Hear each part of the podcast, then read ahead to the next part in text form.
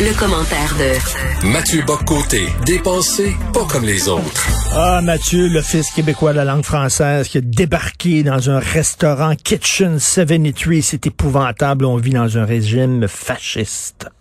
Ben, en fait, on se le fait dire régulièrement. Euh, toute forme d'affirmation de la langue française ou de demande de respect de la langue française relève de, de l'autoritarisme, possiblement de la haine de l'anglais, de la peur de l'autre, et ainsi de suite. Mais ce qu'on a appris à l'Assemblée nationale il y a quelques jours, c'est que vouloir euh, s'assurer que le financement des institutions collégiales et universitaires anglophones et francophones ne soit pas exagérément déséquilibré euh, au profit des institutions anglophones, ça relève, selon Mario Laframboise, qui est député de Blainville pour la CAQ, ça relève de la politique de la terre brûlée qui consiste à tout raser pour qu'il ne reste rien après nous. Bah, donc, soit il est possible que Mario Laframboise ne connaisse pas le sens des expressions qu'il utilise, ce qui ne me surprendrait pas, mais une fois que c'est dit, euh, on a vu ce qui s'est passé à l'Assemblée nationale. Donc, euh, le nouveau chef du PQ euh, avait fait cette promesse-là, une, une, proposition portée par le parlementaire sur l'urgence linguistique à Montréal, qui dit là, la situation régresse, c'est une situation d'urgence linguistique. Puis la première chose à faire pour le gouvernement, c'est à défaut de corriger la situation, c'est de ne pas nuire et de ne pas nuire en ne favorisant pas, dans le cadre du projet de loi 66, euh, l'extension majeure de Dawson et euh, qui vient dans les faits l'institution hégémonique du circuit collégial à Montréal. Hein, le, hmm. système collégial anglophone pèse plus que le système francophone à Montréal, c'est quand même pas un détail, et euh, transfert équivalent d'autres ressources à McGill. Et il nous dit ce qui se passe, euh, il y a un déséquilibre institutionnel. Il n'y a rien de nouveau, soit dit en passant là-dedans, c'est documenté depuis une quinzaine d'années, au moins 15-20 ans. Mais là, il y a enfin une figure de la classe politique qui prend ça au sérieux, qui l'avance. Et euh, la CAC, qui se veut gouvernement nationaliste, parce qu'on en fait d'ailleurs, parce que c'est euh, Paul Saint-Pierre Plamondon racontait ça dans une vidéo hier, son point de presse à l'Assemblée nationale, eh bien, décide de dire urgence linguistique, non, faut pas exagérer quand même, et puis rééquilibrer le financement des institutions pour éviter, pour éviter un débalancement structurel au profit de l'anglais. Ah non, ça c'est de la politique de la terre brûlée. On a appris, soit dit en passant, qu'au moment de voter cette motion-là, parce que la CAQ a, refusé, Simon Jolin Barrette euh, euh, n'était plus dans l'Assemblée. Comme si, d'une certaine manière, il ne voulait pas euh, lier son vote à celui de son gouvernement là-dessus. Mais ça nous en dit beaucoup sur une chose, c'est que la CAQ, qui a fait, moi je suis pas loin d'être un anti-caquiste radical, hein, c'est-à-dire c'est la CAQ a pris le pouvoir nous a des libéraux, ce qui était essentiel a reformé un bloc nationaliste important capable de gouverner. C'était important. Nous donné à la loi 21, c'était essentiel. C'est un geste d'affirmation collective. Mais là, il va falloir que la CAQ comprenne qu'elle peut pas faire du millage sur la loi 21 jusqu'en 2050. euh, c'est bien, la loi 21. C'est essentiel, la loi 21, mais c'est insuffisant, la loi 21.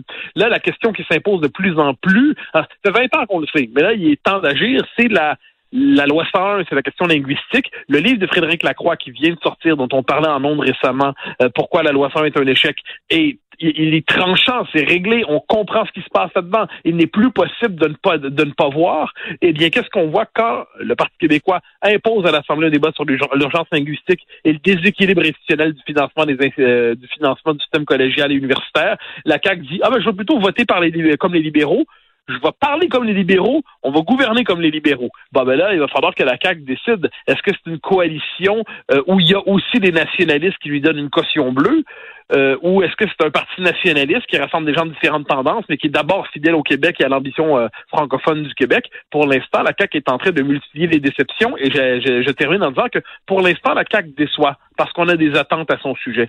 Mais un jour, elle ne décevra plus parce qu'on n'aura plus aucune attente. Et il y a une partie de l'électorat traditionnellement péquiste passé à la CAC, qui est justement l'électorat nationaliste, attentif aux questions identitaires, cet électorat-là, euh, si la CAC multiplie les signaux d'absence d'intérêt pour la question linguistique et tout ça, cet électorat-là pourrait migrer vers un parti qui prend plus au sérieux la question de la langue. Écoute, je veux euh, profiter de ta présence là pour parler euh, euh, de l'anniversaire du, du référendum de 95, parce que le journal de Montréal, entre autres, va publier un, dossier là-dessus ce week-end. on entendait, là, il y avait des révélations il y a quelques jours, je pense, c'est un ancien patron de TELUS qui affirmait là, qu'il avait permis aux gens de faire des appels, de loger des appels au Québec pour nous dire à quel point ils nous aimaient, puis ils voulaient qu'on reste dans la Constitution. C'est ça. Des interurbains de l'Alberta pour sauver le Canada. Exactement, des interurbains gratuits gratuit. M. TELUS avait donné ça totalement gratuitement, puis dit qu'il le referait encore. C'est une dépense totalement illégale. On se souvient du euh, fameux euh, Love Fest où des anglophones sont venus euh, ici nous prendre dans leurs bras puis nous embrasser et tout ça. Là aussi, le transport était payé par des entreprises. Ils pouvaient venir. Donc, écoute, les gens qui disent on s'est fait voler le référendum, ben, c'est pas faux. Ben, évidemment, moi, moi le, le, Love-in de Montréal, moi, j'appelle c'est une marche d'occupation pour nous rappeler euh, que la souveraineté canadienne s'exerçait au Québec et au Québec en toutes circonstances. Euh, on faut jamais l'oublier. Il y a la question de, de ce que la formule de Parizeau était brutale, on le sait. Elle était dans sa formulation au moment où elle était prononcée, c'était inapproprié. Mais si on la décompose élément par élément, euh, tout était vrai. C'est-à-dire que les fédéraux ont tout fait pour augmenter les seuils, ils ont fait venir des, ils ont, pour accélérer les processus de naturalisation, pour être capable de, de, de, de faire grossir le bloc électoral inconditionnellement fédéraliste. Hein? Et ils ont euh, fait des dépenses démesurées, démesurées pour euh, être capable de, de, de d'influencer sans respecter, je précise, sans respecter les lois référendaires du Québec pour imposer leur propagande à tout prix. Et euh, et le fait est, on, et ça c'est la grande illusion des Québécois depuis 40-50 ans, c'est qu'on a l'impression que le débat sur l'avenir du Québec, c'est un débat qui se passe de manière civilisée, respectueuse, entre Québécois sur leur avenir. C'est pas vrai. On est tout seul à jouer selon les règles. À Ottawa, ils ne jouent pas selon les règles. À Ottawa, dans le reste du Canada, pour eux, c'est une question d'intérêt vital que le Québec ne parte pas et tous les moyens sont permis. Et la petite loi provinciale du Québec là sur des consultations populaires, ben c'est la petite loi des provinciaux qui vont la respecter entre eux mais le gouvernement du Canada, les autorités canadiennes, elles, s'en contre-fin ciboirisent, pour le dire avec un terme technique. Donc là, on est, ce que révèlent les 25 ans du référendum, si on avait besoin de le savoir encore, c'est que oui, c'est un référendum volé à bien des égards, euh, perdu. Une fois que tu, une fois que tu dis en politique, là, ce qui m'a toujours dérangé avec la formule du référendum volé, c'est que c'est comme si on se dit au fond de nous-mêmes, on l'a gagné, mais on, on se l'est fait voler. Non, en politique, en dernière instance, c'est le résultat qui compte. Et quand on n'est pas indépendant, c'est qu'on l'a perdu. Mais sur ce qui est, ce qui a pas de doute là-dedans, c'est que les fédéraux et le camp du non ont utilisé tous les moyens qu'ils croyaient légitimes du point de vue de l'intérêt canadien euh, et ça impliquait de transgresser, de piétiner la démocratie québécoise. Euh, quelle surprise.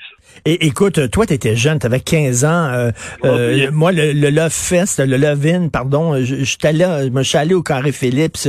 Je les ai vus débarquer de l'autobus avec le drapeau du Québec, avec le, le fleur de lys peint dans le visage. C'était, Mathieu, surréaliste. Là. Ils nous prenaient dans leurs bras, c'est juste, ils nous frenchaient pas. C'était tellement surréaliste. Et de voir à quel point ah là, il nous aimait, il nous aimait parce qu'il voulait pas qu'on parte, mais aujourd'hui, hein, il, il s'empêche pas de nous appeler fucking frogs.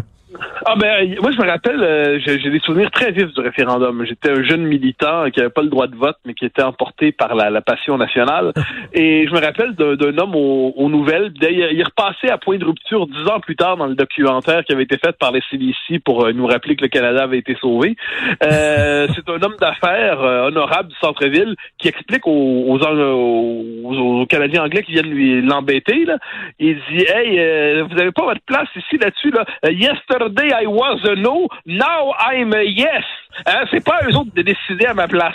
Et ça, je, je trouve que je ne sais pas dans quelle mesure c'est représentatif parce que manifestement c'est une opération qui a été euh, qui a été pesante, mais que se faire dire de l'extérieur dans quels paramètres on est en droit d'exercer notre droit à l'autodétermination comme peuple, c'est culotté quand même. Et mais ça faut voir, c'est une manifestation coloniale, d'arrogance coloniale pour mmh, dire aux petits, mmh. aux petits francophones du Québec, là on vous aime, là vous allez arrêter de faire des niaiseries, on vous aime, on vous l'a dit qu'on vous aime, we love you, we love you. Yeah. Et, là, à un moment donné, ça n'a pas pris de temps qu'après c'était le plan B.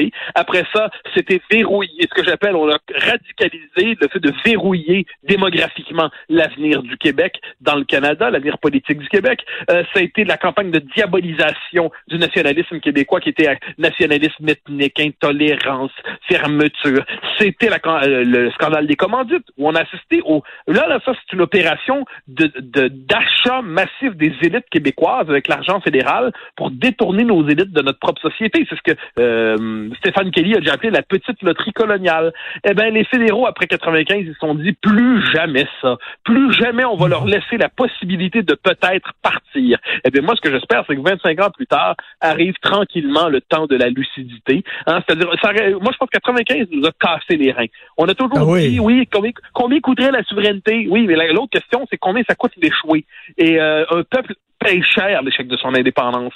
Mais ce que je me dis, c'est que 25 ans plus tard, si le temps de la lucidité peut venir, et si on se dit tout à la fois, le Québec et le Canada, on le voit en ce moment avec la question sur la liberté d'expression, c'est plus seulement deux peuples, c'est deux civilisations, c'est deux mmh, manières mmh, complètement mmh. différentes de voir la liberté. Quand on pense au statut du français dans le Canada et au Québec même, quand on pense à la réduction du poids démographique du Québec dans le Canada et des francophones au Québec même, quand on pense à l'accouplement morbide entre le multiculturalisme canadien et le racialisme américain qui nous est imposé quand on pense aux politiques euh, du gouvernement fédéral qui ne tient jamais compte, encore une fois, des intérêts nationaux spécifiques du Québec, il y a d'excellentes raisons de quitter ce pays qui est une maison de fous. Mhm. Et de ce point de vue, j'espère que la, les 25 ans de la défaite vont donner à quelques-uns, et ils sont nombreux, ça j'en suis convaincu, dans différents milieux.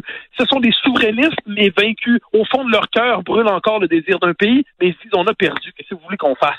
Eh bien, j'espère que ces gens-là vont se dire, si tous ensemble, on se dit, OK, on l'a perdu, mais c'est pas perdu une fois pour toutes. Il se pourrait bien, ça j'en suis convaincu, que le Québec se remette en marche. Euh, reste, reste à voir si ça arrivera. Dernier exemple, la loi sur la laïcité. On se taille une loi pour la laïcité modérée, tranquille, discrète, mais qui correspond à nos aspirations. Même ce petit gain, c'est considéré par Ottawa comme une manifestation de suprémacisme ethnique. Là, euh, à un moment donné, on va se rendre compte que le peu d'espace qui nous a concédé régresse toujours. Je crois, quant à moi, qu'au fond d'eux-mêmes, les Québécois vont renouer avec le, le désir du pays. Les circonstances restent à voir, mais il faut garder en notre cœur, 25 ans plus tard, cette idée que c'est pas terminé. Tout à fait. Je l'espère, moi aussi. C'est en feu. Merci. Bon week-end, Mathieu. Au grand plaisir. Bye bye.